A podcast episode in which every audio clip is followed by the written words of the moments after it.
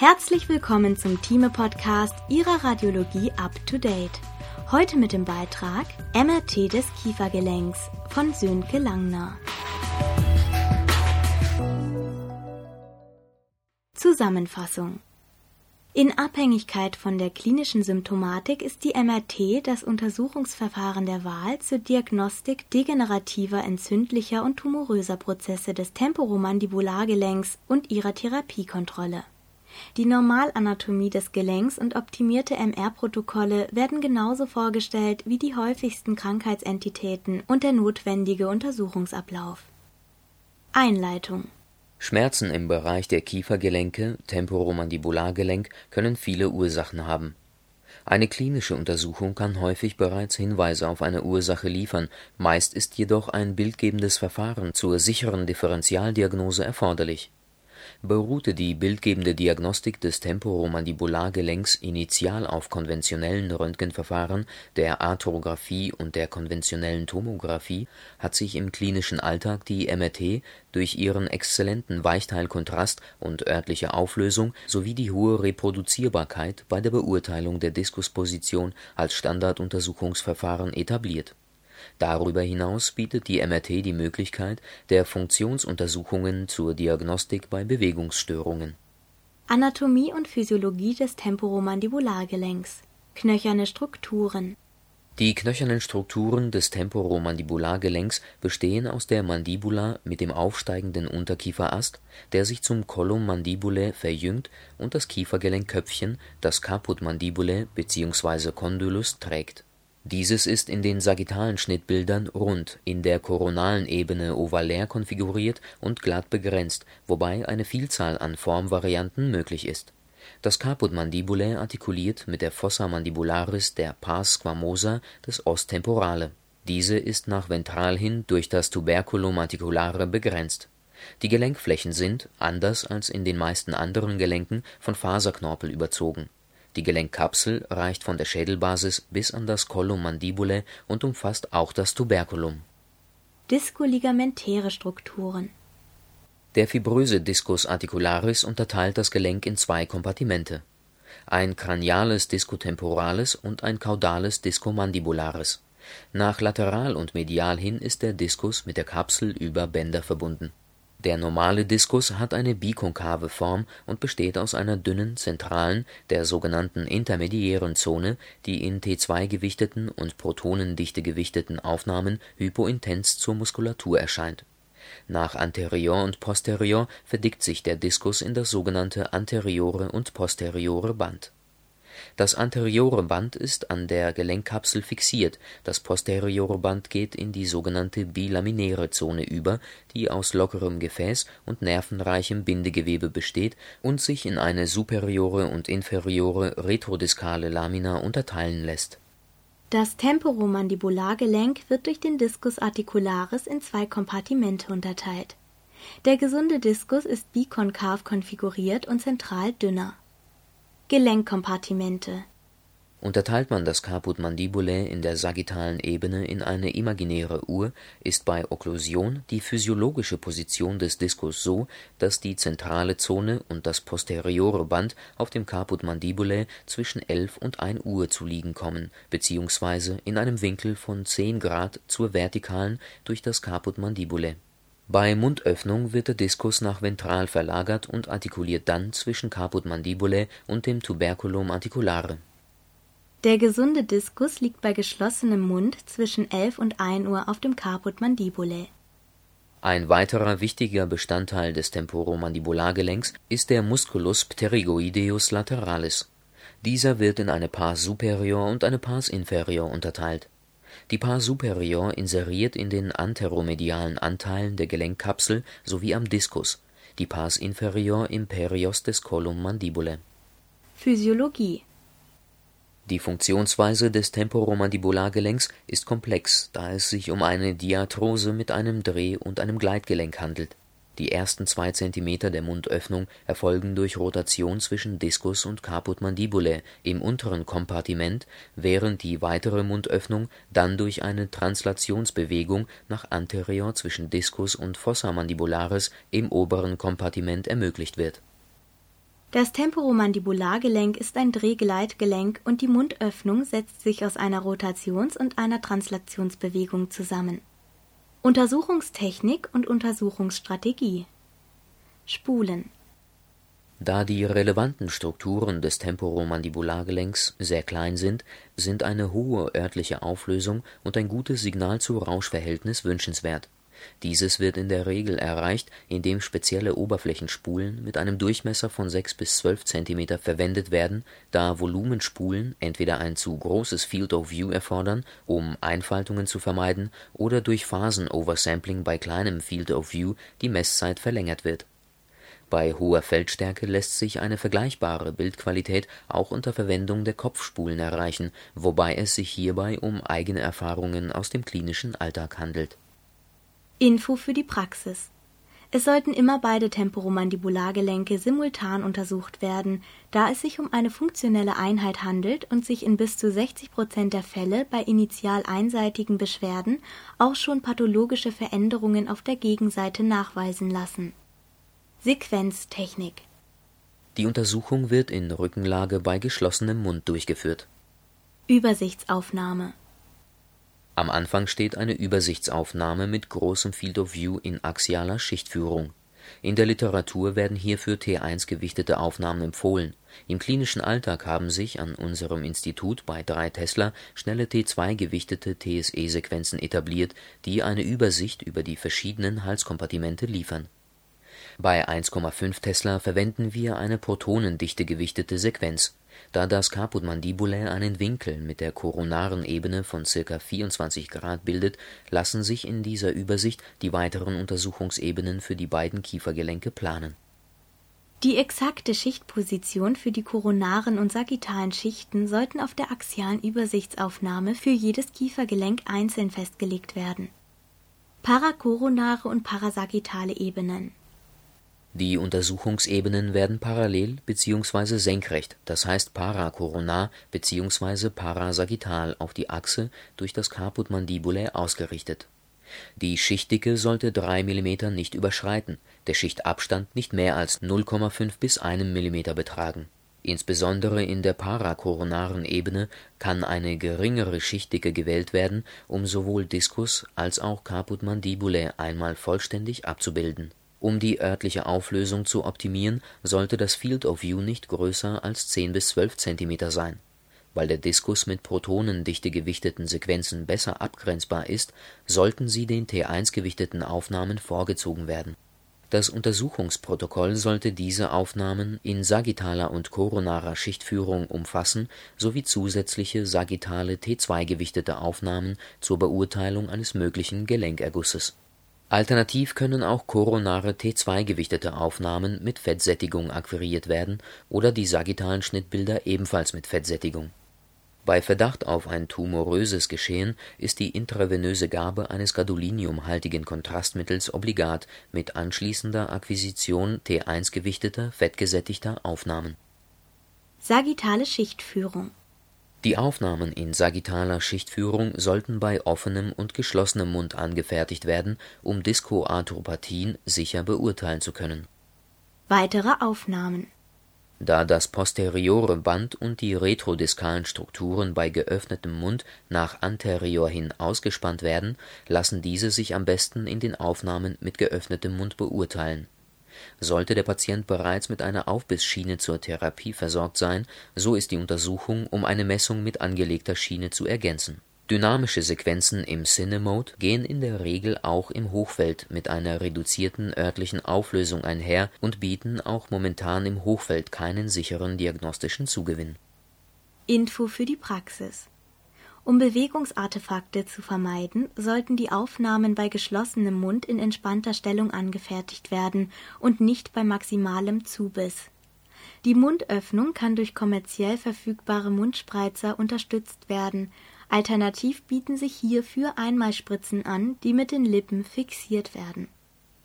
Info für die Praxis Häufige klinische Fragestellungen an die MRT des Temporomandibulargelenks Diskoarthropathien, Degeneration, Beteiligung bei rheumatoider Arthritis, posttraumatische Veränderungen. Seltene Fragestellungen an die MRT des Temporomandibulargelenks. Tumoren, Beteiligung bei entzündlichen Prozessen, Beteiligung bei Arthritis, Osteonekrose, Osteochondrosis dissecans. Häufige Krankheitsbilder.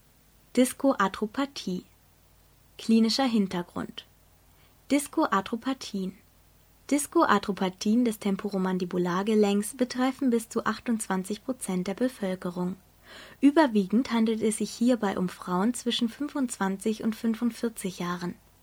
Die Symptome reichen von Klickphänomenen bei Mundöffnung, Druckdolenz des Temporomandibulargelenks bis hin zu bewegungsabhängigen Schmerzen und eingeschränkter Mundöffnung. Die Beschwerden sind häufig selbstlimitierend und rezidivierend und nehmen mit zunehmendem Lebensalter ab zur genauen Beurteilung der Beschwerden ist eine standardisierte Untersuchung sinnvoll. Dennoch besteht häufig ein Missverhältnis zwischen dem Ausmaß der Beschwerden und den bildmorphologischen Veränderungen. Definition und Einteilung Diskoarthropathien entstehen durch eine pathologische Stellung und Bewegung des Diskus im Verhältnis zum Caput mandibulae und zur Fossa mandibularis Dabei ist eine Dislokation nach anterior am häufigsten, gefolgt von einer anteromedialen und anterolateralen Dislokation. Eine posteriore Dislokation ist mit 0,01 Prozent eine Rarität. In 10 Prozent der Fälle ist die Dislokation rein medial oder lateral. Diese imponiert in den sagittalen Schichten als Empty Fossa und kann am besten auf koronaren Bildern beurteilt werden Magnetresonanzmorphologisch kann zusätzlich zwischen einer kompletten (das heißt der Diskus ist in seinem gesamten mediolateralen Durchmesser verlagert) und einer inkompletten (das heißt der Diskus ist nur partiell disloziert) unterschieden werden. Dislokation mit und ohne Reposition Klinisch relevant ist die Differenzierung zwischen einer Dislokation mit Reposition und ohne Reposition bei einer Dislokation mit Reposition besteht bei geschlossenem Mund eine pathologische Lagebeziehung von Diskus und Caput mandibulae, die sich bei Mundöffnung wieder ausgleicht. Bei einer Dislokation ohne Reposition besteht auch bei geöffnetem Mund eine pathologische Lagebeziehung zwischen Diskus und den knöchernen Anteilen. Klinisch relevant ist die Unterscheidung einer Dislokation mit oder ohne Reposition. Dies lässt sich am besten in den sagittalen Schnittbildern beurteilen bei einem länger bestehenden Internal Derangement ist initial das Signal der Pars centralis des Diskus verändert. Im weiteren Verlauf kommt es zu einer Verdickung des posterioren Bandapparats mit Gefäßinjektionen und Verlust der Rückstellkraft.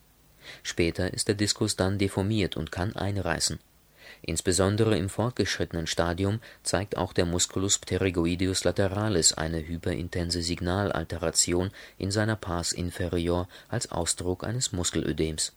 Gelenkerguss Ein gesundes Gelenk enthält nur minimale Flüssigkeit und ein deutlicher Gelenkerguss wird nur bei symptomatischen Patienten gefunden. Er lässt sich am besten auf sagittalen T2 gewichteten Aufnahmen beurteilen und wird als Indikator für die Entstehung einer Arthrose diskutiert ein deutlicher Gelenkerguss findet sich nur bei symptomatischen Patienten. Arthrose Bei einer länger bestehenden anterioren Dislokation ohne Reposition kann sich eine Arthrose des Temporomandibulargelenks ausbilden. Dies geht mit einer Abflachung des Caput mandibulae, einer unregelmäßigen Oberfläche sowie Osteophytenbildung und Erosionen des Caput mandibulae einher Zusätzlich kann sich eine reaktive Sklerose mit Verlust des Knochenmarksignals auf T2 gewichteten Aufnahmen ausbilden. Durch die Arthrose können die Schmerzen deutlich zunehmen, jedoch findet sich paradoxerweise eine Arthrose des Temporomandibulargelenks auch bei vielen asymptomatischen älteren Menschen. Da die Arthrose des Temporomandibulargelenks bei einer Vielzahl asymptomatischer Menschen vorkommt, ist die klinische Korrelation entscheidend. Klinischer Hintergrund Arthrose des Temporomandibulargelenks. Da sich die Therapie hiernach richtet, ist für den zuweisenden Kliniker bei der Frage nach dem Internal Derangement entscheidend die Diskusposition und Konfiguration, das Ausmaß der Arthrose, das Vorhandensein eines Ergusses, angrenzende, gegebenenfalls invasive Pathologien. Osteonekrose, Osteochondrosis dissecans auch im Bereich des Caput mandibulae kann sich, wie an den Hüftköpfen, eine aseptische Knochennekrose ausbilden mit analogen Signalveränderungen. Möglicherweise ist das Internal Derangement ein entsprechender Risikofaktor, Ein Knochenmarködem bzw. eine Sklerosierung findet sich jedoch nur bei 40 Prozent der Patienten mit einer temporomandibulären Dysfunktion. In seltenen Fällen kann auf dem Boden einer Osteonekrose eine Osteochondrosis des Sekans mit freiem Gelenkkörper entstehen. Ein Knochenmarködem ist selten bei Patienten mit einem Internal Derangement, geht dann aber mit deutlich gesteigerten Schmerzen einher. Arthritis bei vielen entzündlichen Prozessen kann das Temporomandibulargelenk beteiligt sein, beispielsweise bei bis zu 86 Prozent der Patienten mit einer rheumatoiden Arthritis. Der schwere Grad der Beteiligung des Temporomandibulargelenks ist unterschiedlich und reicht klinisch von lokalem Spannungsgefühl bis hin zu Einschränkungen der Mundöffnung auch wenn es nach Kontrastmittelgabe schwierig sein kann, magnetresonanzmorphologisch zwischen einer Arthritis und Folgen einer Diskoarthropathie zu differenzieren, ist beim entsprechenden Verdacht die Kontrastmittelgabe obligat. Bei Verdacht auf eine Arthritis sind immer kontrastverstärkte T1-gewichtete Aufnahmen mit Fettsättigung zu akquirieren ein besonderes Augenmerk ist auf die juvenile idiopathische Arthritis zu legen, weil das Temporomandibulargelenk bei bis zu 40 Prozent dieser Patienten beteiligt ist und diese in 60 Prozent der Fälle bilateral und häufig asymptomatisch ist. Der frühzeitige Nachweis einer Beteiligung des Temporomandibulargelenks ist wichtig, um eine Ankylosierung mit konsekutiver Mikro und Retrognathie zu verhindern. Tumor und Entzündung Primäre Tumoren Primäre Tumoren des Temporomandibulargelenks sind selten. Am häufigsten ist die synoviale Chondromatose, gefolgt vom Osteochondrom. Dieses unterscheidet sich von der Exostose durch das Vorhandensein einer knorpeligen Kappe. Sekundäre Tumoren Deutlich häufiger kommt es zu metastatischen Absiedelungen, vor allem bei Mamma oder Lungenkarzinomen, einer Beteiligung beim multiplen Myelom oder zu einer sekundären Infiltration des Temporomandibulargelenks durch Tumoren der Umgebungsstrukturen. Hier sind vor allem maligne Tumoren im Bereich der Parotisloge, des Meatus acousticus externus und der Nasenneben und Haupthöhlen zu nennen Tumoren des Temporomandibulargelenks sind häufiger Metastasen oder durch eine Tumorinvasion aus der Nachbarregion bedingt. Bildgebende Diagnostik Tumoren erfordern in der Regel eine kombinierte CT und MRT-Diagnostik. Insbesondere Verkalkungen der Tumormatrix bei primären chondrogenen oder osteogenen Tumoren lassen sich in der CT besser darstellen in der MRT sollte sich die Einlage der Schichten am aufsteigenden Unterkieferast orientieren und eine Darstellung in drei Ebenen erfolgen.